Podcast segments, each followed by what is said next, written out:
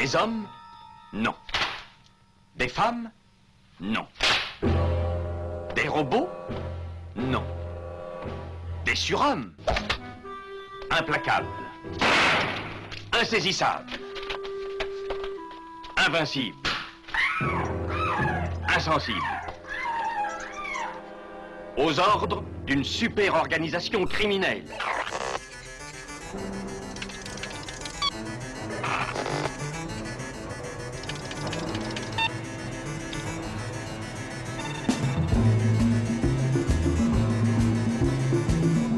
Rien n'est impossible pour... Culture prohibée. Bienvenue pour ce nouvel épisode de Culture Prohibée. Culture Prohibée, c'est l'émission hebdomadaire de la culture planète du Ciboulot, coproduite par Radio Graphite, graphite.net, et animée par l'équipe des films de la Gorgone, lesfilmsdelagorgone.fr. Culture Prohibée, c'est aussi un profil Facebook et un podcast disponible sur différentes plateformes. Tous les détails sont sur le blog de l'émission culture-prohibée.blogspot.com. Après Rocky 4 et Rambo 3, le nouveau Stallone. Jésus 2,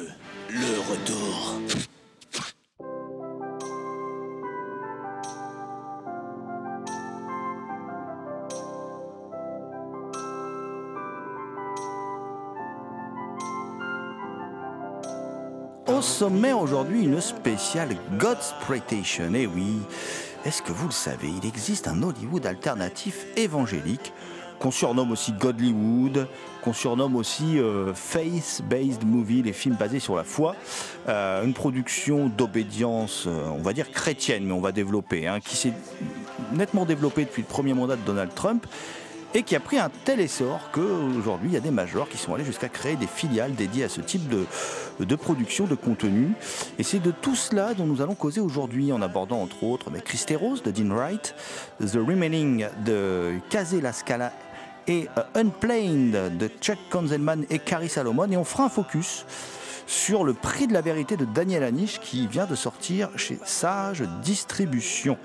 L'équipe de Culture Prohibée remercie Sandrine Hiver pour son aide sur cette émission. Nous vous rappelons que cette émission est réalisée en partenariat avec la revue Prime Cut, disponible sur le site de l'éditeur TheExtasyOfFilm.com, ainsi que sur celui des films de la Gorgone, lesfilmsdelagorgone.fr, et puis enfin disponible évidemment chez tous les bons libraires. Pour causer Godsploitation, nous recevons aujourd'hui Johan Chanoir, agrégé docteur en histoire, chargé de conférences à Sciences Po, chercheur associé au Centre de recherche historique de l'EHESS, contributeur de Prime Cut et rédacteur en chef adjoint de la revue Historien et Géographe. Bonjour Johan. Bonjour à tous. Alors oui, Johan dit bonjour à tous car je ne suis seul dans ce studio. Johan est à distance, mais plus près de moi, il y a, il y a euh, quelques impies qui sont là. Voilà, donc Damien Demey, dit la bête noire de Compiègne, un archéologue animal en quête de cultures souterraines et oubliées, également créateur du podcast Écho du temps qui est disponible sur PodCloud. Bonjour Damien. Salutations à toutes les entités conscientes, croyantes ou non. Et puis également présent dans ce studio, Thomas Roland, dit le loup-garou Picard, qui chaque nuit de pleine lune rédige de sanglants écrits pour la revue Prime Cut, dont il est le rédacteur en chef. Bonjour Thomas. Bonjour frère Damien, bonjour frère Jérôme, bonjour frère Johan et bonjour à toutes les sœurs auditrices. En préambule, nous tenons à préciser que bah, nous sommes très attachés à la laïcité et également à la liberté de culte de chacun. Donc cette émission n'a aucunement pour but d'offenser les croyants. Elle vise plutôt à étudier comment certains extrémistes religieux ont mis en place avec l'aide d'Hollywood, parce que l'argent n'a pas d'odeur, même si on verra tout à l'heure que ça peut avoir ses limites quand même. hein. Euh, donc, avec l'argent d'Hollywood, certains ont mis en place un véritable cinéma de propagande. Hein. Bon, c'est pas nouveau la propagande à Hollywood et puis plus largement dans le cinéma. Euh, mais ça, cette propagande-là, comme nous le verrons, elle prend des positions radicales. Ça peut être en termes d'IVG ou de réécriture de l'histoire. Et c'est pour ça qu'aujourd'hui, nous sommes très contents d'avoir un historien avec nous dans cette émission pour débattre de tout cela. Ce phénomène s'est énormément développé, c'est pas un hasard. Euh, depuis l'élection de Donald Trump, en tout cas, son élection. aujourd'hui, il n'est plus président, mais enfin, c'est pas si vieux que ça, c'est 2017. Et a donné naissance à ce qu'on appelle aujourd'hui les face-based movies, donc films basés sur la foi, souvent réunis sous le terme, sous le patronyme Godlywood. Euh, donc, comme je vous le disais dans mon intro, c'est le Hollywood alternatif évangélique. Euh, alors, moi, je trouve on peut en débattre entre nous, les amis, qu'il y a quand même une, une certaine contradiction, c'est une petite touche d'humour, mais enfin au moment de la sortie du reboot de l'Exorciste, de voir les, de, voir comment dire euh, Hollywood, euh, comme, euh, en tout cas de voir le développement de ce type de film pourquoi je parle de contradiction Parce que euh, bah pendant longtemps, euh, c'est documenté, hein, parce que j'ai un peu bossé pour cette émission, c'est documenté, euh, Hollywood était vu comme quasiment Satan, le diable, par beaucoup de, de croyants aux États-Unis. Parce qu'en fait, dès le début de ce qu'on appelle, nous, entre nous, hein, le premier cinéma, le cinéma primitif, hein, il existe des films, en fait, chrétiens, évangéliques, etc., qui euh, puisent dans le fond culturel, on va dire, euh, de la culture biblique, pour non, seulement, bien sûr, plaire aux, spectateurs, on est encore dans le cinéma des attractions, hein, donc euh, trucage, etc. Il faut, comment dire, euh, émerveiller le spectateur, émerveiller le public, mais également euh, convaincre de la, comment dire, de la force de la foi. Alors, on peut prendre par exemple le film Vie et Passion de Jésus-Christ. Hein. Il y a un film français en 1902-1903 qui est produit par Pathé, me semble-t-il, il obtient un tel succès qu'il est retourné en 1907. Hein, il passe de 18 tableaux à 32 tableaux. Et si on, s'exporte vers les États-Unis, je pense qu'on a deux exemples hein, de ce cinéma, on va dire, évangélique. Il y a Intolérance hein, de Griffith en 1916. Alors tout le monde le connaît, ce film, dénoncé pour son racisme odieux. Mais euh, je pense qu'il faut aussi le lire un peu autrement, avec les lunettes. Euh, on va dire, chrétienne, parce qu'en fait, c'est un film à tableau qui mêle, euh, dans une grande fresque un peu embrouillée d'ailleurs, euh, des différents épisodes d'intolérance. Et la première scène, c'est la crucifixion, la crucifixion de Jésus. Et une scène plus importante qui, est souvent d'ailleurs oubliée, c'est le massacre de la Saint-Barthélemy en 1572, qui est filmé d'une manière assez incroyable. Et lorsqu'on retrouve le régime de représentation des catholiques français, enfin des, euh, des catholiques français qui massacrent les protestants, on le retrouve dans les films très contemporains qu'on va étudier aujourd'hui. Et un autre film qui montre euh, en quel les réalisateurs hollywoodiens puisent largement dans, dans le fond culturel, on va dire chrétien, c'est L'Arche de Noé en 1928 de Michael Curtis dont le point fort est le déluge, qui est reconstitué de manière absolument euh, réaliste, puisqu'on va larguer, je crois, 2 à 3 millions de litres d'eau sur les décors et les figurants. Il y aura plusieurs morts, il y aura des centaines de blessés, il y aura même quelques amputés, etc. Mais tout ça montre en fait qu'on est dans le cinéma des attractions d'une part, et d'autre part, on veut en fait euh, surfer sur la notoriété d'un livre hein, qui, fait un, qui est un best-seller depuis plus de 2000 ans, la Bible. Et donc, euh, des films comme La Passion du Christ, euh, etc., ne sont pas des nouveautés en soi. Très, très rapidement, en fait, l'Église prend conscience que le cinéma a une force. Alors, euh, Jérôme a tout à fait raison. Au départ, les, chrétiens, qu'ils soient catholiques ou protestants, voient le cinéma comme une invention du diable. C'est d'ailleurs le titre d'un colloque il y a très très longtemps de l'association Demi-Tor qui travaille sur le cinéma des premiers temps. Mais très rapidement aussi, hein, dans le même temps d'ailleurs, par un effet un peu paradoxal, bah, les chrétiens, les églises, Hein, parce que là on parle d'institution, euh, s'aperçoivent que le cinéma a une force, une force de conviction, une force de représentation. Et euh, il faut se rappeler, qu'aujourd'hui ça nous paraît totalement invraisemblable, mais que le cinéma au départ est un art forain. C'est-à-dire qu'il n'y a pas encore de salle de cinéma au début du cinéma. C'est-à-dire qu'on euh, on montre les films n'importe où, dans des foires, dans des cafés, dans des restaurants, mais également dans des églises. Et en fait, on va voir apparaître un cinéma protestant, un cinéma catholique qui a pour charge d'édifier. Donc en fait, les films dont parle Jérôme, là, avec, euh, avec raison, sont en fait un, héritier plus ou moins lointain d'un courant qui existe depuis les origines du cinéma. Donc Johan, tu l'as rappelé, le phénomène n'est pas si récent. Il est, alors le fait qu'on projetait dans les églises, d'ailleurs, c'est quelque chose qui perdure. Hein. C'est ce qui va se passer avec la Passion du Christ de, de, Mel Gibson. Et d'ailleurs, c'est ce qui va relancer en fait la machine, euh, mais on y reviendra plus tard. De, cette histoire de Passion du Christ, le fait que les églises ont diffusé le film, euh, avec en plus, euh, on filme sur certains aspects plus que plus que douteux. Enfin, c'est une lecture, hein, voilà, particulière de, de, comment dire, de, de, tous, de, religieuse particulière, on va dire, voilà, très orientée, pour le dire gentiment. et moi, en fait, pour préparer cette émission, je suis parti d'un d'extrait que j'ai pu trouver euh, d'un livre signé d'une chercheuse qui s'appelle Nathalie Dupont. Et ce, livre s'appelle Between Hollywood and Godlywood. Au départ, vraiment, c'est le grand Satan, hein, le cinéma. Et puis qu'après, on, commence à se dire, il y a peut-être quelque chose à en tirer. Et que très tôt, ce qu'elle explique, c'est, très, c'est, documenté, hein, c'est qu'après avoir longtemps cherché, enfin longtemps, euh, aux yeux de l'histoire, pas, pas, pas longtemps, mais enfin quelques dizaines d'années, avoir cherché à censurer en fait le, cinéma ou à le contrôler via du lobbying, hein, euh, ce qui va se passer, c'est qu'il y a deux tendances qui, vont s'affronter au sein de, comment dire des chrétiens. Euh, alors je dis les chrétiens, c'est plus plus global, même si les films dont on va parler là, c'est plutôt du protestantisme évangélique, euh, surtout dans les films récents qu'on va aborder. Mais qui va donc les deux tendances qui vont s'affronter, c'est d'un côté, et qui vont vraiment totalement s'affirmer dès les années 80, là on fait un bond dans le temps, euh, c'est d'un côté une production 100% chrétienne, avec des capitaux chrétiens, avec euh, voilà, et de l'autre côté, c'est un groupe qui s'appelle Act One, qui, se crée dans les années 80. Il n'y a pas de date exacte, ça se crée au cours des années 80 et qui est composé en fait de chrétiens qui travaillent à Hollywood et qui veulent changer le système de l'intérieur. Et aujourd'hui, les gens qui ont fondé Act One expliquent que c'est le long processus donc qui a amené à la Passion du Christ de Mel Gibson en 2004.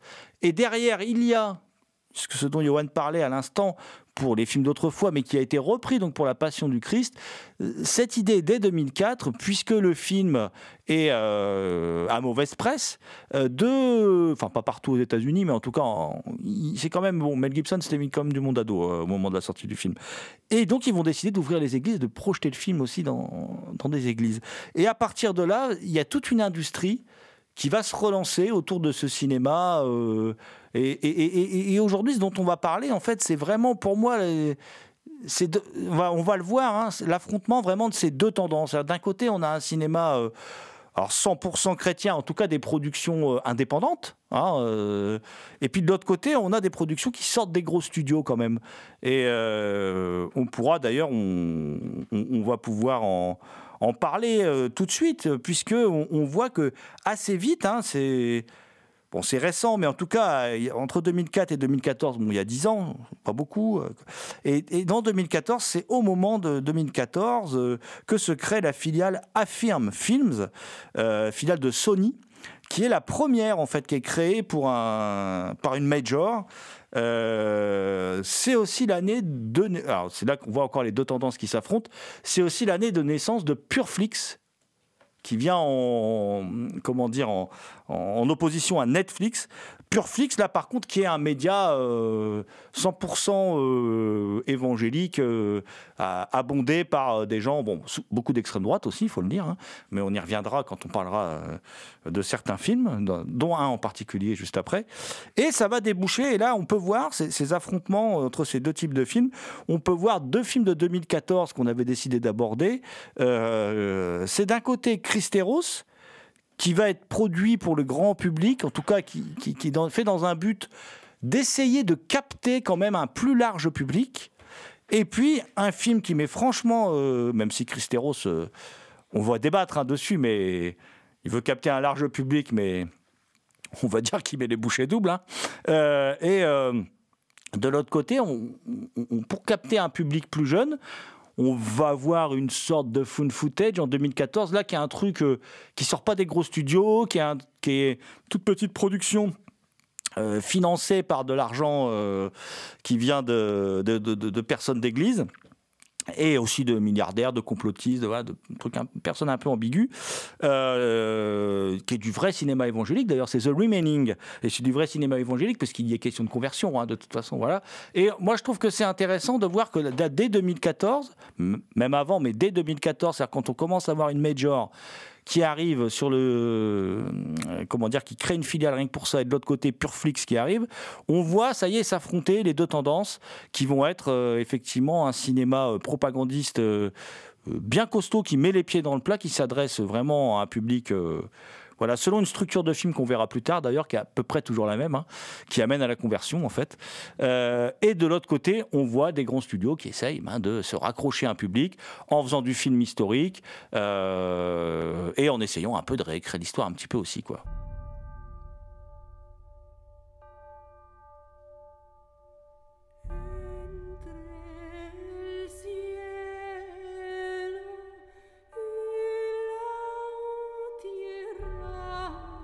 Vous écoutez Culture Prohibée.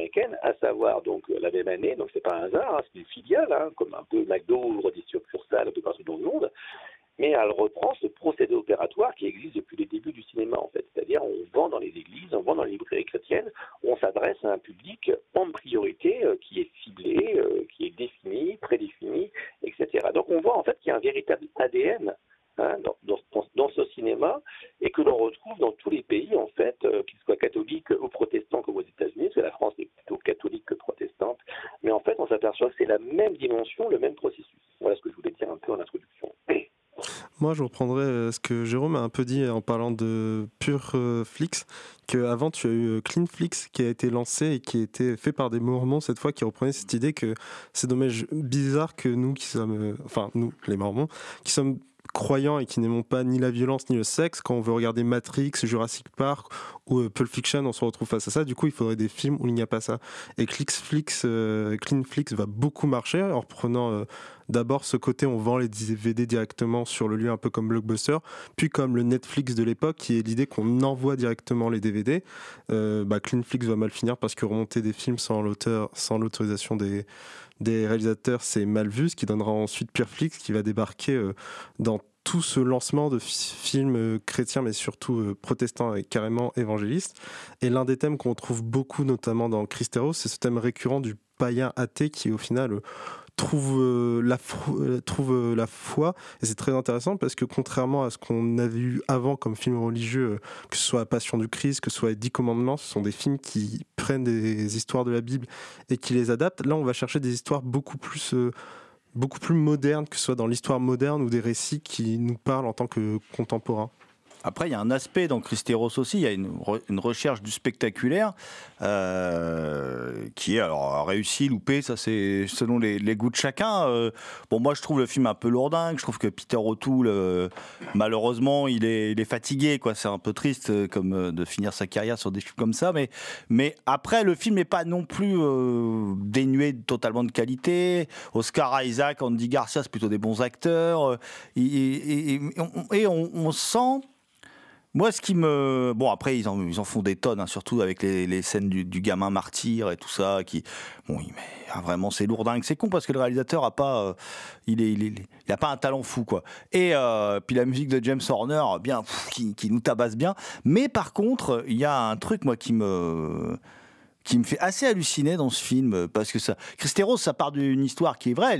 C'est-à-dire des, des, comment dire le, gouvernement révolutionnaire mexicain qui qui décide de, de, comment dire de, bah, de mettre au pas les chrétiens et puis les chrétiens s'organisent en bande en, organisent une armée pour se défendre voilà et donc ça va occasionner des combats et tout et, au final ils vont gagner quoi avec son lot de martyrs tout ça. Bon je rentre pas dans le détail hein, mais moi pour moi il y a deux points qui, sont fondamentalement problématiques pour moi avec ce film. Il y a le fait que le film se permet à un moment euh, une liberté avec l'histoire, hein, c'est-à-dire que euh, le film, à un moment, euh, il rajoute quelque chose qui n'est pas prouvé historiquement, hein, de ce que j'ai pu lire, de la manière dont j'ai pu me documenter autour du film, c'est-à-dire ces négociations entre le gouvernement, on va dire états-unien, et euh, le gouvernement mexicain. Euh, et alors ça, c'est une liberté prise avec l'histoire. Et j'ai envie de dire pourquoi pas et pourquoi pas utiliser cette liberté pour faire quelque chose d'intéressant autour de la mainmise, ou pour parler d'histoire contemporaine en fait, et, parler de la mainmise des États-Unis sur les pays euh, sud-américains ou les pays d'Amérique latine. Voilà. Et non, le réalisateur, il n'exploite pas cette piste, il l'abandonne. Et ça, pour moi, c'est un vrai problème. Et l'autre problème du film, qui fait que justement, on disait tout à l'heure que c'était un peu lourdingue, c'est son manque d'ambiguïté. C'est-à-dire que il y avait plein de personnages vis-à-vis desquels on pouvait développer de l'ambiguïté. Le personnage d'Andy Garcia, euh, cette histoire de train qui explose, de wagon qui explose et tout, aurait pu être traité différemment. Elle n'est pas cachée parce qu'il y a eu il y a eu beaucoup de civils morts dans l'explosion d'un train, euh, euh, explosion due à donc à ces cristéros, euh, je ne sais pas si j'emploie le terme exact, mais enfin bon, à ces, à ces gens qui se défendaient, bon voilà. Mais le problème, c'est que c'est un peu vite éludé et on n'a pas l'ambiguïté qui devrait aller avec ces personnages, à l'image de ce qu'on peut voir dans un film comme Le Vent se lève, où là il y a de l'ambiguïté, les personnages ne sont pas monolithiques, et moi ça, ça me pose un problème. Pour moi, c'est les deux principaux problèmes du film. Après, je reviendrai pas sur la mise en scène, ça et tout. Vous avez, compris que bon, je trouvais qu'elle était euh, un peu trop de gros sabots. À un moment, il y a un truc qui m'a qui m'a choqué dans le film. Bon, il y a une voix off qui revient euh, régulièrement. Euh, et à un moment, la voix off dit Aujourd'hui, j'ai passé une journée formidable. Et à l'image, on voit des soldats mexicains en train de se faire massacrer. Et voilà, c'est Aujourd'hui, j'ai passé une journée formidable. Et c'est il tombe comme un gravelotte à l'écran. L'une des histoires de base euh, du film, tu l'as évoqué Jérôme, c'est que finalement tu as le changement de, gouvernement au Mexique et c'est quelqu'un c'est un gouvernement qui se veut laïque totalement euh, totalement séparé de l'Église et qui veut pas que l'Église ait des influences et parmi les lois qui les obligent, il est interdit pour un curé de se balader en tant que curé dans les rues. Il est obligé d'avoir des habits de civil. C'est une laïcité euh, poussée en fait. Mais c'est à partir de là que les gens, justement, vont se plaindre de, ne pas pouvoir exprimer leur, euh, foi en public, et c'est l'un des points pivots de l'histoire. Le film dit pas tout à fait ça. Hein. Il va jusqu'à attaquer les, prêtres dans l'église parce qu'ils sont habillés en prêtres dans l'église. Il y a du mensonge quand même. Et d'après ce que j'ai lu, les premiers, combats armés sont, euh, euh, ce sont les Christéros qui les ont engagés. Ce sont pas les. D'après ce que j'ai lu. Hein problème dont parlait Jérôme, mais, en fait, qui a une base, euh, a une base historique, c'est en fait euh, le processus de paix euh, se fait sous la médiation de l'ambassadeur des États-Unis. C'est-à-dire que dès 1927, en fait, le gouvernement américain, parce qu'un ambassadeur américain ne fait rien sans l'aval de Washington, c'est évident, donc, se fait médiateur, en fait, entre les deux parties pour trouver une paix, un accord qui aura lieu d'ailleurs en 1929, après les, les trois ans de conflit entre les Custeros et les troupes fédérales mexicaines. Et donc ça, ça, il faut le garder. Alors après, euh, évidemment, il y a plein de libertés avec l'histoire. Alors moi, euh, ce film, euh, c'est pas un bon film, hein, il faut le dire. Peter O'Toole est vieux, je pense qu'il est déjà malade. comme dit Jérôme, c'est un peu une tristesse de voir un type qui a fait quand même La Nuit des Généraux, de, devoir jouer un prêtre sans relief en fait. Alors il joue le rôle d'un homme bon, puis il meurt voilà, en martyr. Il n'y a pas beaucoup d'intérêt dans sa prestation. Mais euh, par contre, je trouve qu'Andy Garcia est plutôt pas mal. C'est bon, Andy Garcia été très malade, on le sait. Et là, on le retrouve dans un personnage en fait qui est assez ambigu, comme disait Jérôme. C'est-à-dire qu'il est, euh, bon, il joue le rôle de. Moi, je trouve que plus il n'est pas chrétien, euh, voilà, il est chrétien, mais sans plus, un peu chrétien de salon. Et moi, je trouve que ce qui est très intéressant et ce qui n'est pas assez exploité à mon sens, parce que ça aurait pu être un bon film, c'est que on voit le soldat qui n'est plus soldat et en fait qui attend de retrouver une vie de soldat. Et je trouve que cet aspect est bien fait. Puis Andy Garcia est quand même euh, assez crédible dans ce rôle euh, de type qui piaffe, euh, est devenu industriel, il fait des savons roses etc. Mais on sent qu'il lui manque un peu d'action. Et en fait, cette révolte des, chrétiens au Mexique lui donne l'occasion de retrouver ce qu'il est. Mais par contre, ce qui n'est pas expliqué dans le film, parce que dans le film, le film noircit complètement le président Calès, c'est de voir qu'en fait Calès n'est qu'un héritier d'un président prédécesseur en 1920, hein, c'est Obregon, je crois, de mémoire, qui d'ailleurs sera assassiné par un Christéros en 1928, lorsqu'il est élu une nouvelle fois président. Est-ce que dès 1920, en fait, euh, la révolution est terminée déjà hein, depuis, euh, depuis quelque temps, depuis 1910, et en fait, on reprend, on réactive les lois anticléricales, anti, anti, anticléricales sur le modèle de la Révolution française d'ailleurs, et puis on les, euh, on les réactive, on les élargit. Et en fait, Calès, à cet égard, n'est que euh, comment dire, l'héritier du président euh, précédent. Et là, on voit bien en fait un peu narrative du film, c'est de faire de Calès l'antéchrist. Et c'est le début du film où il est vraiment, on le présente vraiment, puis à, chaque fois on le voit, il accentue la répression, etc. Et puis les soldats c'est plus compliqué que ça, parce a des milices rurales, il y a des troupes fédérales, etc. Mais on voit bien que les troupes fédérales sont les, les armées de l'Antichrist. Ça, c'est plutôt bien, bien présent dans le film. Mais en fait, il manque à ce film une épaisseur historique, je trouve. Euh, parce qu'il a un casting de fou, les scènes de bataille sont plutôt assez bien faites, je trouve. Mais euh, il, y a, il manque cette épaisseur historique qui aurait permis euh, à un spectateur lambda qui ne connaît rien d'histoire du Mexique de comprendre un peu mieux mais euh, ce qui s'explique d'ailleurs aussi par la, volonté, l'ambition euh, du réalisateur de faire un film, on va dire, euh, évangélique.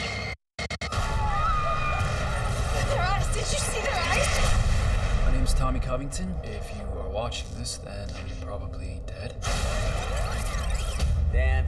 Dan, today is your day, my friend. Do you, Skylar, take Dan to be your lawfully wedded husband?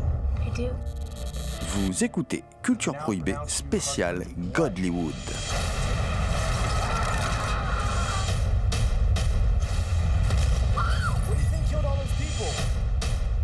Reports are coming in from Lagos to Cape Town. It's happening everywhere. Do you know what's happening? En opposition en termes de budget et de, de, moyens, euh, à l'autre côté de l'échiquier, on a à la même, au même moment, alors qui sort sur les écrans US mais qui sort pas chez nous, hein, euh, The Remaining, euh, The Remaining qui est là, euh, par contre, un film, euh, lui qui ne cache pas ses intentions, qui nous met pas de belles scènes de bataille et tout, qui, qui est une. En plus, c'est même pas un vrai found footage, il maîtrise même pas les, les codes du found footage. Euh, et c'est un, une sorte de found footage, euh, on va dire ça comme ça. Et bon, il y a, y a une bande, ils vont, ils, ont, ils vont se marier. Enfin, y en a, dans la bande, il y en a deux qui se marient, évidemment, un homme et une femme, hein, parce que bon on n'en est pas encore au stade où on va faire des films évangéliques avec des couples gays. Euh, et euh, comment euh, un homme et une femme, ils vont se marier, et puis, et puis bon, bah, tout à coup, il y a une sorte d'apocalypse sur Terre, apocalypse biblique en vérité. Hein, et bah, il y a des gens qui meurent sans raison, et puis d'autres qui qui continuent à vivre. Et ceux qui continuent à vivre vivent un véritable enfer, donc un enfer biblique, il y a la grêle, enfin il y a tout ce qui va avec, voilà. Euh, et euh, Bon, le film est quand même. Alors, puis il y en a un dans la bande qui se dit euh, Bon, bah, comme c'est la fin du monde, je vais filmer. Euh... Ça n'a aucun sens. Je vais filmer pour, que les autres, après, ils voient ce qui se passe. Bah, non, parce que c'est la fin du monde, mon coco. Mais c'est pas grave. On peut pas. Bon, voilà. Euh, et on découvre très vite, bon, bah, oui, que c'est l'apocalypse biblique et que oui, comment il y a. en fait, ceux qui sont morts sont les gens bons. et ils sont allés directement au paradis. Voilà, c'est comme ça. Et on leur épargne les souffrances. Et les autres, les autres, eh ben là, ils vont avoir à subir le courroux, l'enfer sur terre. Et euh, donc, euh, s'ils veulent, euh, comment dire, s'ils veulent s'en sortir, il n'y a que la conversion, quoi. le baptême, la conversion, qu'on voit hein, d'ailleurs dans le film tel quel. Hein. Et alors là, par contre, autant Autant Christéros, on voyait bien qu'il y avait une volonté d'essayer de. Tu le disais toi-même, Johan, film évangélique, c'est vrai, mais il y avait une volonté d'enrober tout ça. Au, spectaculaire, des grands acteurs, enfin voilà, de faire quelque chose. Bon, là, là, ouais, voilà, sous forme de western.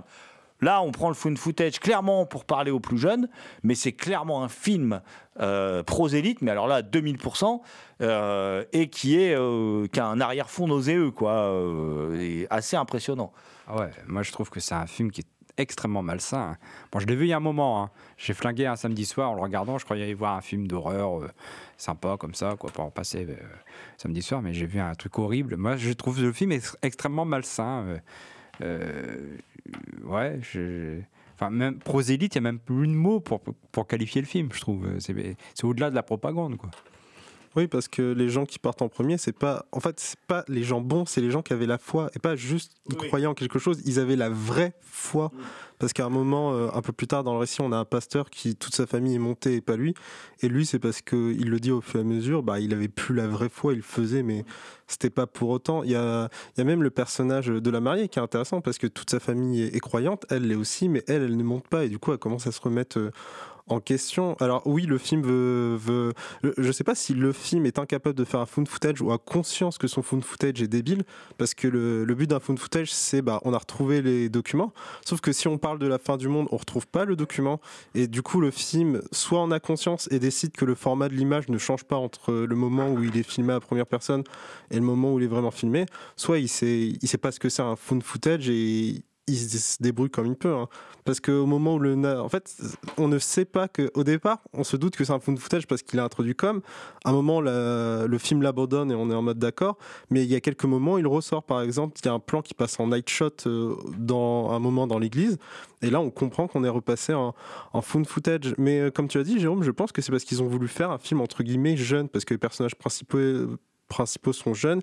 Ils utilisent euh, la technologie. Bon. euh, ils aiment beaucoup la shaky euh, dans ce film, mais euh, c'est vrai, l'un- des, l'un des points centraux, c'est que tous les personnages qui meurent dans le film, en fait, trouvent la vraie foi, et la vraie foi est libérative, sauf euh, la femme noire qui est docteur et qu'on renie un peu, qu'on renie un peu ses connaissances. Elle, c'est la seule qui meurt sans trouver véritablement euh, la foi. Et il y a même euh, des trucs qui sont assez affreux. Tu as le personnage d'Alison euh, au milieu du film qui parle du, qui pour elle utilise le pari de Pascal pour trouver la foi. Alors le pari de Pascal, c'est fait par le philosophe Pascal qui expliquait que je vous fais le résumé. L'argument tente de prouver qu'une personne rationnelle a tout intérêt à croire en Dieu, que Dieu existe ou non. En effet, si Dieu n'existe pas, le croyant et le non-croyant ne risquent rien ou presque.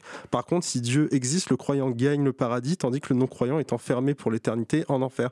Et c'est un argument qu'elle utilise en plein milieu du film pour essayer de, de convaincre au moment où elle, elle retrouve la foi. Au final, The Remaining, bah, comme toi, Thomas, je pensais que j'allais voir un petit euh, film sympa euh, sur un peu de l'apocalypse, mais je me disais que c'était compliqué pour un film évangéliste de réussir à, nouer, euh, bah, à tenter le truc, parce que soit il faisait un film où tout le monde était des salauds absolus et bah, t'avais la mort derrière qui pouvait être drôle, mais sans plus, soit tu faisais des gens qui avaient la foi et c'était compliqué de, de justifier le pourquoi ces gens qui avaient la foi se retrouvaient ici. Au final, j'ai vraiment l'impression qu'ils ont essayé de faire un Cloverfield de version évangéliste, mais qu'ils en étaient tout simplement incroyables, parce que même la fin est en- entre guillemets ouverte. Moi, je trouve que c'est euh, un film raté euh, complètement. Et, bon, le casting n'est pas bon, euh, c'est mal filmé. bon, effectivement, hein, comme dit, comme tu dis, il y a, y a une volonté de rendre hommage, je sais pas, de s'inspirer du food footage, mais sans comprendre ce que c'est. Par contre, je trouve qu'il y a quelque chose, il y a une idée intéressante, mais qui est mal exploitée. hein. Moi, je viens du cinéma bis, donc euh, je me dis à chaque fois que je vois un film, même très mauvais, j'essaie de sauver quelque chose. Et je pense qu'il y a quelque chose qui était, qui était une bonne idée. En fait, euh, comme disait Jérôme en introduction de l'émission, euh, l'axe narratif majeur de tous les films qu'on va balayer aujourd'hui, hein, c'est la conversion. Mais là, c'est pas la conversion en fait. Bon, on parle de conversion dans The Remaining, mais c'est la confession, je trouve. Et la confession, elle passe par des moyens techniques modernes. Parce qu'il y a la caméra, mais il y a également le téléphone portable. J'ai trouvé ça intéressant comme idée de montrer que la confession, en fait. Alors, bien sûr, elle n'a pas de sens. Parce qu'il n'y a personne qui va pouvoir la lire ou l'entendre. Et je trouve que l'idée de confession qui est fondamentale dans le christianisme, hein, elle est quand même ici bien traitée par des vecteurs modernes. Et une scène qui est totalement ratée, qui aurait pu être géniale, c'est la scène du prêtre dans la cave, lorsqu'il enterre le bébé qui vient de mourir. Là, je trouve qu'il y avait quelque chose de formidable. On aurait pu faire surgir un démon, etc.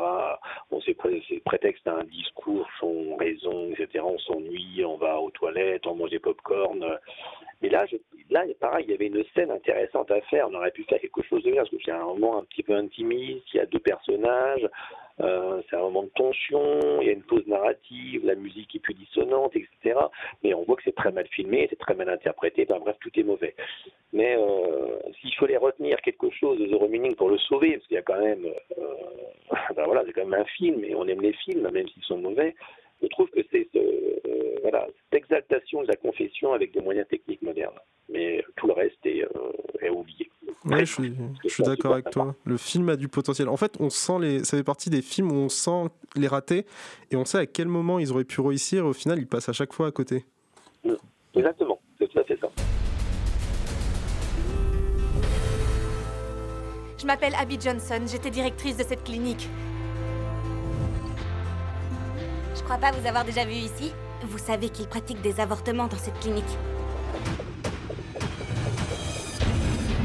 Vous écoutez Culture Prohibée. Félicitations. Vous avez réussi à vous mettre à dos la plus puissante organisation de la planète. Mais là, on va aller en 2017. Euh, C'est assez récent, mais 2017, c'est l'année de l'élection de Donald Trump. Et cette élection, en fait, elle va avoir évidemment une influence sur la culture US. Euh, au moment de, l'élection de Donald Trump, il y a des études qui sont faites, euh, qui, vont être citées par certaines majors compagnies euh, aux États-Unis. Et ces études de marché, hein, qui sont des études de marché, hein, simplement, tirent la conclusion suivante. On ne peut pas laisser un public qui représente 80 à 120 millions de clients potentiels sans un cinéma qui lui est destiné. Voilà. Ça, c'est, vraiment. euh, bah, il recompte les bulletins de vote, hein, tout simplement. hein. Donc, euh, un public blanc, républicain, évangélique, l'électorat de Trump. Et donc, euh, là, on va voir vraiment tout à coup les majors développer des filiales. Là, ça va, ça va aller très vite.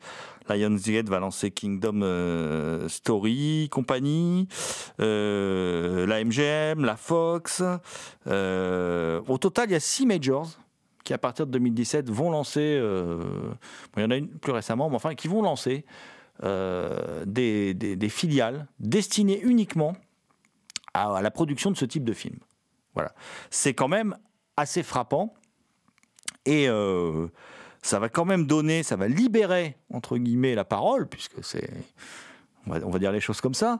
Euh, ça va libérer la parole et ça va donner euh, un film, par exemple, comme Unplanned, en 2019, qui est. alors, qui avait fait une, un petit scandale en France et qui qui n'a pas en fait qui a pas ça n'a pas fonctionné. C'est-à-dire que euh, Bolloré a voulu euh, on connaît les les, orientations euh, au niveau de la foi de Monsieur Bolloré et puis on voit aussi comment il fait le ménage. On l'a vu récemment au JDD mais on l'a vu à Canal enfin on l'a vu ailleurs.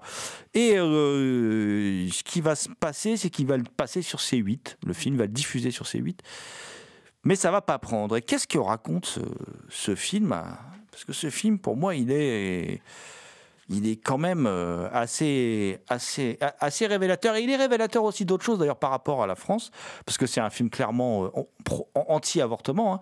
un film pro-life, hein, puisque c'est comme ça qu'il se présente. Et euh, ce film fait peur quand même, parce qu'on parlait tout à l'heure de la France, on parlait de Sage Distribution. Euh, Sage Distribution, le patron de Sage Distribution, Hubert de Torcy, ne revendique pas d'être un, d'être un protestant euh, évangélique. Lui, ce qu'il dit, lui, ce qu'il voit surtout, c'est que les protestants évangéliques ont réussi à développer aux États-Unis un, un modèle très très rentable, euh, financièrement parlant, en accord avec leur foi. Et lui, en France, du coup, il va. euh, Sage Distribution, c'est encore différent. On en reparlera tout à l'heure, mais si on regarde ce qu'il distribue, c'est encore différent. Quoi qu'il en soit, euh, il est très gêné par ce film, par exemple, le directeur de Sage Distribution. C'est un film dont il. qu'il a préféré ne pas sortir. En fait, euh, il a un discours très paradoxal sur ce film. Il est gêné aux entournures. Voilà. Euh, pensant que le public français n'est pas prêt, bah oui, le public français n'est pas prêt, ça c'est sûr. Euh, il n'en veut pas, et c'est tant mieux quelque part, parce que ce film Unplanned, c'est quoi? C'est l'histoire d'une dame, d'une américaine, euh, vient d'une famille, famille très très très pratiquante, puisqu'elle a elle-même eu sept enfants. ses parents n'étaient pas d'accord avec ses choix, puisqu'elle a, ce qu'on voit dans le film, hein, c'est une c'est une jeune femme qui qui, qui décide de, de travailler au planning familial, après avoir eu à avorter, et qui décide de défendre les, droits des femmes et d'aller au planning familial. Et un jour, lors d'un avortement, interdit de rire, hein, mais parce qu'en fait, euh, scientifiquement, enfin, cette scène n'a jamais existé dans la vraie vie, mais dans le film, c'est présenté comme ça, et c'est ce qu'elle dit avoir vécu d'ailleurs. Euh, Il y aurait eu une échographie lors d'une technique d'aspiration d'un fœtus, et elle aurait vu le fœtus se débattre. Je dis interdit de rire. Mais ça peut nous prêter à rire, sauf que quand on voit le film, ça fait froid dans le dos quand même. Et, euh, et en fait, ce qui va se passer, c'est que ce film sur lequel quand même, bah, c'est son histoire à elle, elle va finir par quitter le planning familial, elle va rejoindre l'organisation d'un certain Sean Carney, qui est dans le film, hein, qui est un des personnages du film, qui est le directeur général de 40 Days euh, for euh, Life. Hein, euh, et qui, qui est quand même euh, Sean Carney, il tient un inventaire sur le net, si on va sur son site, si on va sur le site de 40 Days for Life, ils tiennent un inventaire du nombre de bébés qu'ils ont réussi à sauver depuis le début de l'année. C'est assez effrayant. Par exemple, moi, je suis tombé sur euh, 11 mars 2018, 263 bébés sauvés de l'avortement. Voilà, c'est, il tient des inventaires comme ça euh, assez effrayants. Et le film, il est financé par un milliardaire, un spécialiste de l'oreiller, qui est un des plus généreux donateurs de Donald Trump, qui s'appelle Mike Lindell. Et Mike Lindell, il est donc ce milliardaire, joue dans le film. Alors c'est aussi un complotiste d'extrême droite, évidemment, tant qu'à faire, type sympathique. Euh, et il joue dans le film, et il joue le rôle d'un grutier qui vient euh, démonter euh, la pancarte du planning familial. C'est assez dément, puisqu'en fait, cette dame, elle va effectivement euh, quitter le planning familial pour venir, euh, pour venir travailler pour 40 Days for Life. euh, et elle va devenir une militante pro-life et elle va harceler les gens après qui vont dans les cliniques.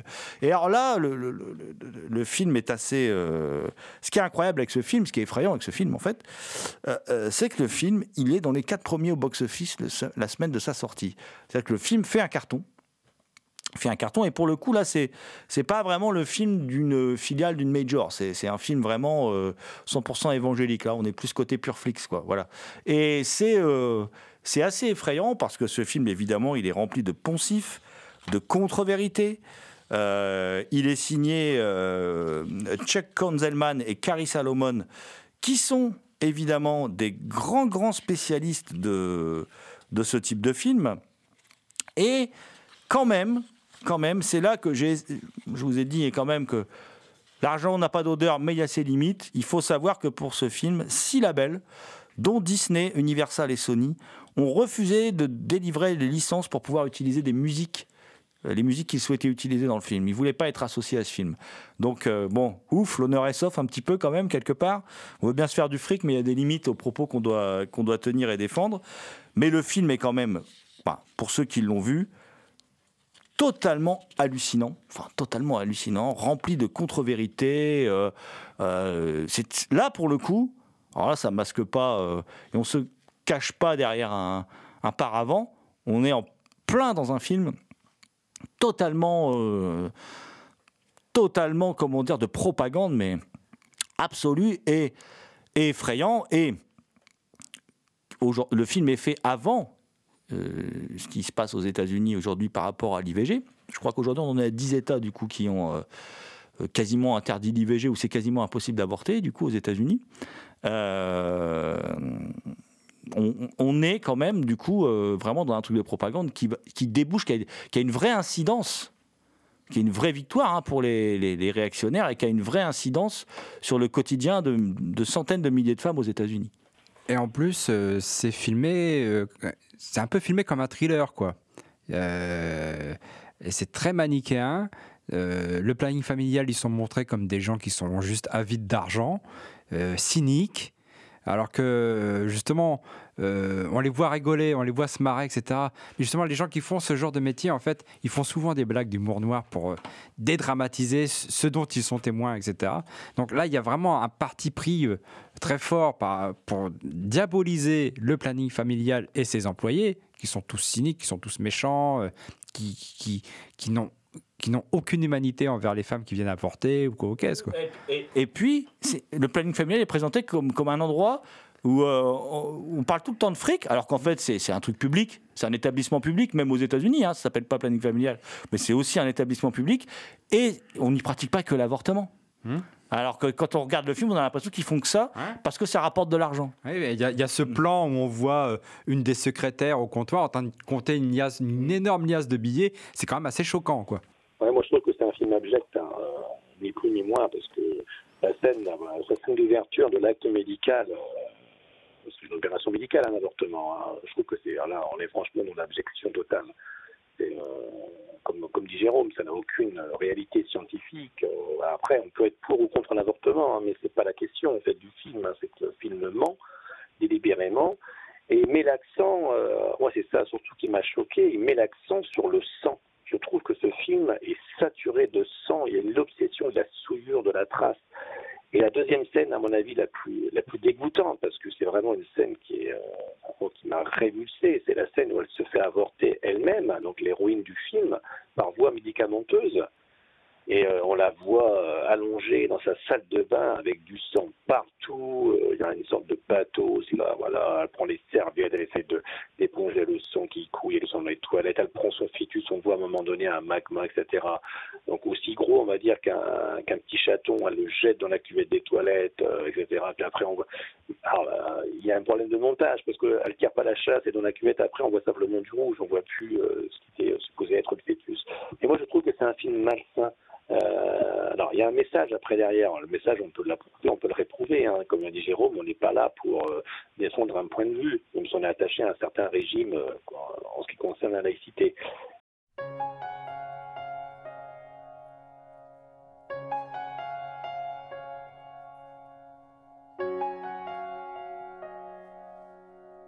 Vous écoutez l'historien Johan Chanoir au micro de Culture Prohibée. Slow and sweet. We sway, take the lead, and I will follow. Finally ready now to close my eyes and just believe that you won't lead me where you don't go. Mais je trouve que c'est un film abject. C'est-à-dire que c'est, comme disait euh, l'intervenant précédent, là, c'est tellement manichéen, c'est, euh, ça, ça en devient caricatural. Et euh, la directrice du planning, là, quand elle compare l'avortement aux frites et aux sodas de chez McDo, bah, je trouve là, on, touche le fond. C'est-à-dire qu'en fait, voilà, c'est c'est une institution, comme dit Jérôme, qui est une institution publique au service des femmes, parce que avorter, c'est jamais facile. Euh, c'est pas un acte euh, gratuit qu'on fait parce qu'on a envie d'aller au sport d'hiver. Tiens, j'ai un enfant, bah, je peux pas aller au sport d'hiver, donc j'avorte, etc. C'est beaucoup plus compliqué que ça, c'est beaucoup plus complexe. Et c'est toujours une détresse pour une femme, et même euh, pour la plupart des hommes qui accompagnent ces femmes. Mais là, ouais, on la voit, en fait, ce qu'elle pense, c'est faire du fric, du fric, du fric, du fric. Et c'est, euh, et c'est malsain. C'est malsain dans la thématique, c'est malsain dans la représentation, et c'est malsain dans l'intrigue. Et puis, cette question de la conversion, puisque cette femme, euh, c'est soi-disant inspiré d'une histoire vraie, mais c'est quand même une cruche. Parce qu'à un moment donné, elle avorte deux fois, euh, elle revient constamment euh, dans le sens du planning, et puis ça, voilà, son épiphanie, parce que c'est une véritable épiphanie, une révélation, c'est le jour où elle doit assister à une opération. Et c'est ce qui débute plus ou moins le film. Bon, ça revient un petit peu après. Mais je trouve en fait qu'effectivement ce film, et c'est pour ça que ça n'a pas marché en France à mon avis, parce qu'un un pays quand même attaché au droit, parce que l'avortement est un droit, donc ça veut dire qu'on peut ne pas s'en servir, mais on peut s'en servir si on estime en avoir besoin. Et euh, c'est pas dans la culture française, c'est pas non plus dans la culture américaine, parce qu'il y a beaucoup de femmes et d'hommes qui sont battus euh, et qui se battent encore aujourd'hui hein, pour avoir le droit d'avorter. Mais euh, vraiment, moi, ce qui m'a gêné, euh, je ne savais pas à quoi je, m'attendais, mais les premières scènes du film m'ont tout de suite, que, comment dire, appris la tonalité du reste du film. Je suis vraiment resté sur cette abjection, cette obsession du sang, de la souillure, de la trace, du stigmate. euh, je trouve que c'est vraiment dérangeant, personnellement. Et il y a un truc qui est encore plus insidieux, c'est que c'est un film qui brise le quatrième mur, qui nous parle directement, qui essaye directement de faire un lien avec un, téléspectateur. Et ce qui est vraiment horrible, c'est qu'en fait, quand on ne sait pas de quoi parle le film, si on tombe comme ça par hasard euh, à la télé, je pense qu'on qu'on est automatiquement convaincu parce que c'est un film du coup qui certes n'a pas, enfin, est un mauvais téléfilm, mais c'est un film qui réussit à faire des ponts entre le spectateur et la personne euh, qui regarde. Et euh, l'un des trucs qui est affreux, c'est, t'en parlais rapidement Jérôme, c'est qu'à la fin, en fait, avec euh, la défaite d'un procès qu'elle a, bah, le planning familial est littéralement fermé. Et c'est une fête euh, tout autour du truc.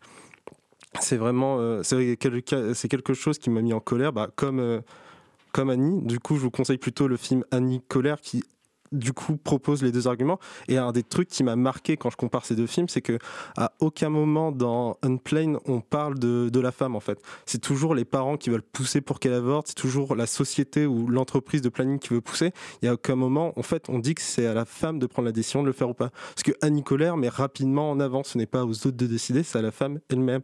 Et c'est un film que je trouve d'autant plus effrayant que, bah, il y a quelques temps, c'était la journée mondiale de la droit à l'avortement, bon, qui est purement français, mais qu'on appelle une journée mondiale. Et que quand on regarde les pays dans le monde, la France est l'un des rares pays euh, qui ne recule pas. Les USA ont reculé, l'Honduras a reculé, la Pologne a reculé, l'Italie techniquement n'a pas reculé, mais les médecins ont le droit de ne pas le faire. Et c'est très dur en Italie pour trouver quelqu'un pour faire euh, un avortement. Donc c'est un film qui est profondément problématique. Autant Christeros le voir, bah, c'est assez sympathique parce que c'est une vision de l'histoire, mais au moins on, apprend un peu sur l'histoire. The Reminding, il est intéressant, mais Unplane, il a, il a aucune raison d'exister.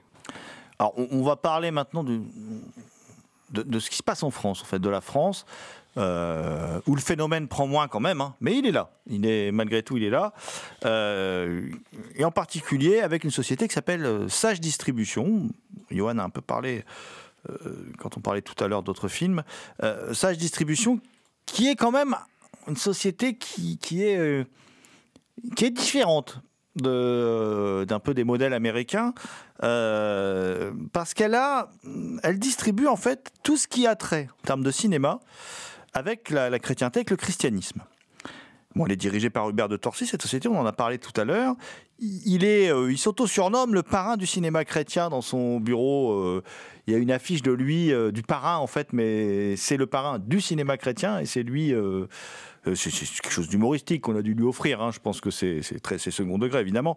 Et et, il est il est plutôt prudent.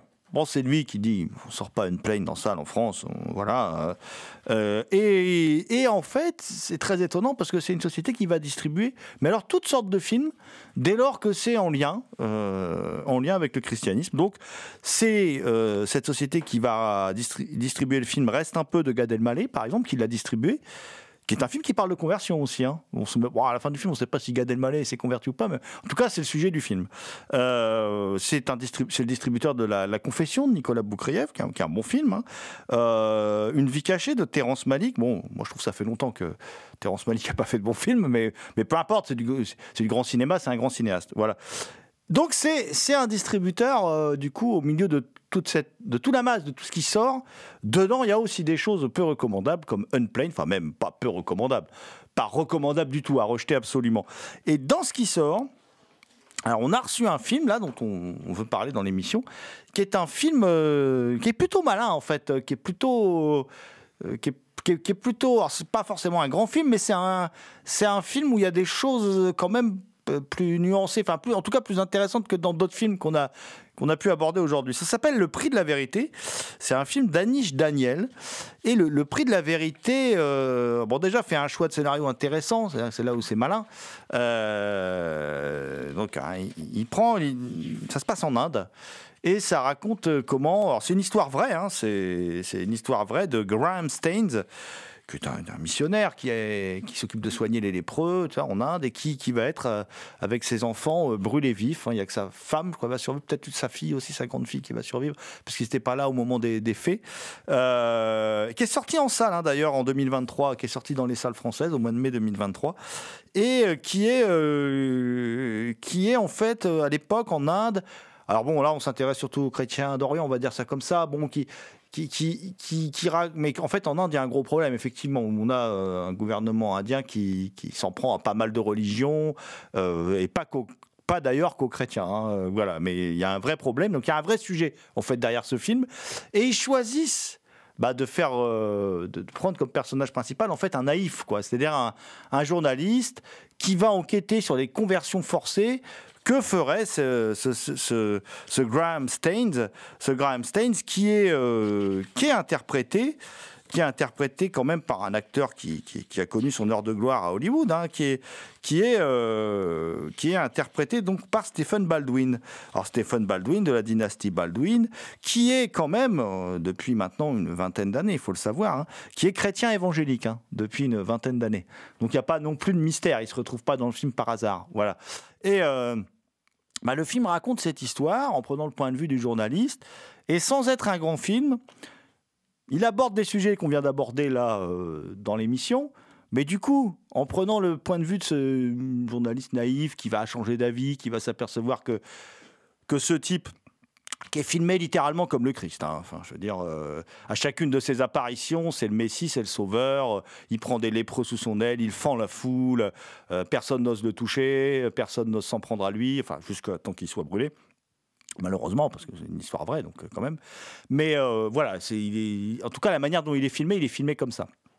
Et petit à petit, euh, le film donc développe et fait encore une fois l'histoire de, de, comment dire de de ce journaliste euh, Manav là qui, qui va se, se, retrouver lui c'est une sorte de conversion aussi c'est-à-dire qu'il va euh, d'ailleurs à un moment pour faire son article euh, il faudrait que tu, fasses une conversion pour voir s'il te fait payer pour voir comment ça se passe et tout.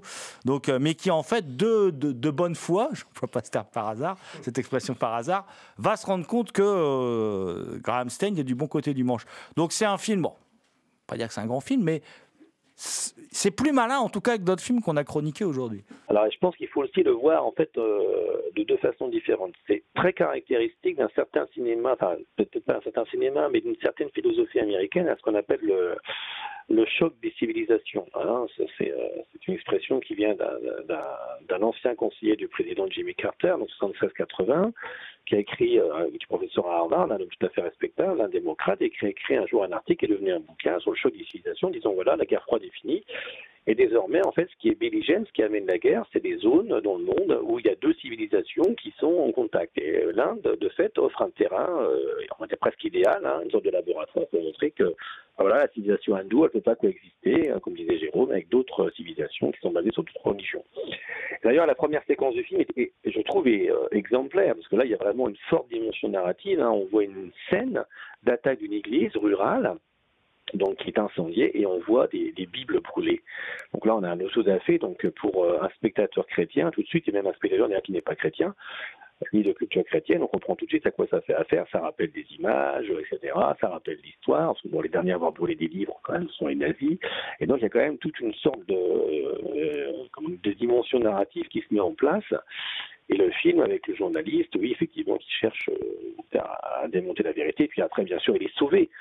Hein, parce que la mort de la mort, on du, pasteur, c'est euh, une sorte d'épiphanie aussi. Hein, il découvre la vérité, il découvre qu'il a été manipulé, donc il se rachète.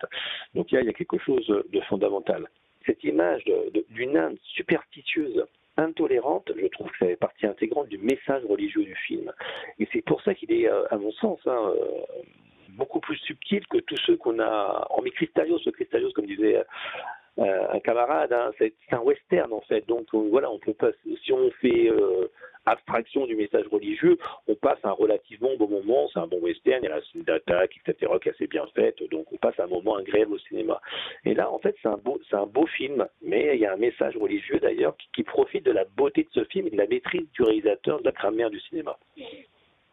Oui, on va être clair. Le prix de la vérité, donc d'Anish Daniel, disponible, c'est chez Sage Distribution en DVD. C'est clairement aujourd'hui, le, dans l'émission d'aujourd'hui, en tout cas, le, film le, plus abouti et le plus subtil, hein, entre guillemets, hein, mais en tout cas de tous ceux qu'on a abordés euh, aujourd'hui euh, de loin.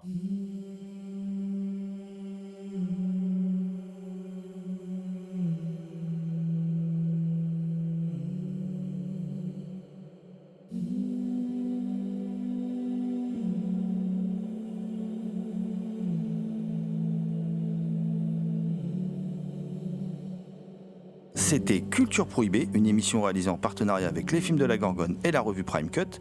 Culture Prohibée est disponible en balado-diffusion sur différentes plateformes. Toutes les réponses à vos questions sont sur le profil Facebook et le blog de l'émission culture-prohibée.blogspot.com. Culture Prohibée était une émission préparée et animée par votre serviteur Jérôme Potier dit La Gorgone, assisté pour la programmation musicale d'Alexis dit Admiral Lee, une émission animée avec Damien Demé dit La Bête Noire de Compiègne, Thomas Roland dit Le Loup-Garou Picard et notre ami Johan Chanoir aujourd'hui en, chroniqueur invité. And the last but not the least, je veux bien sûr parler de Léo à la technique. Salut les gens, à la prochaine.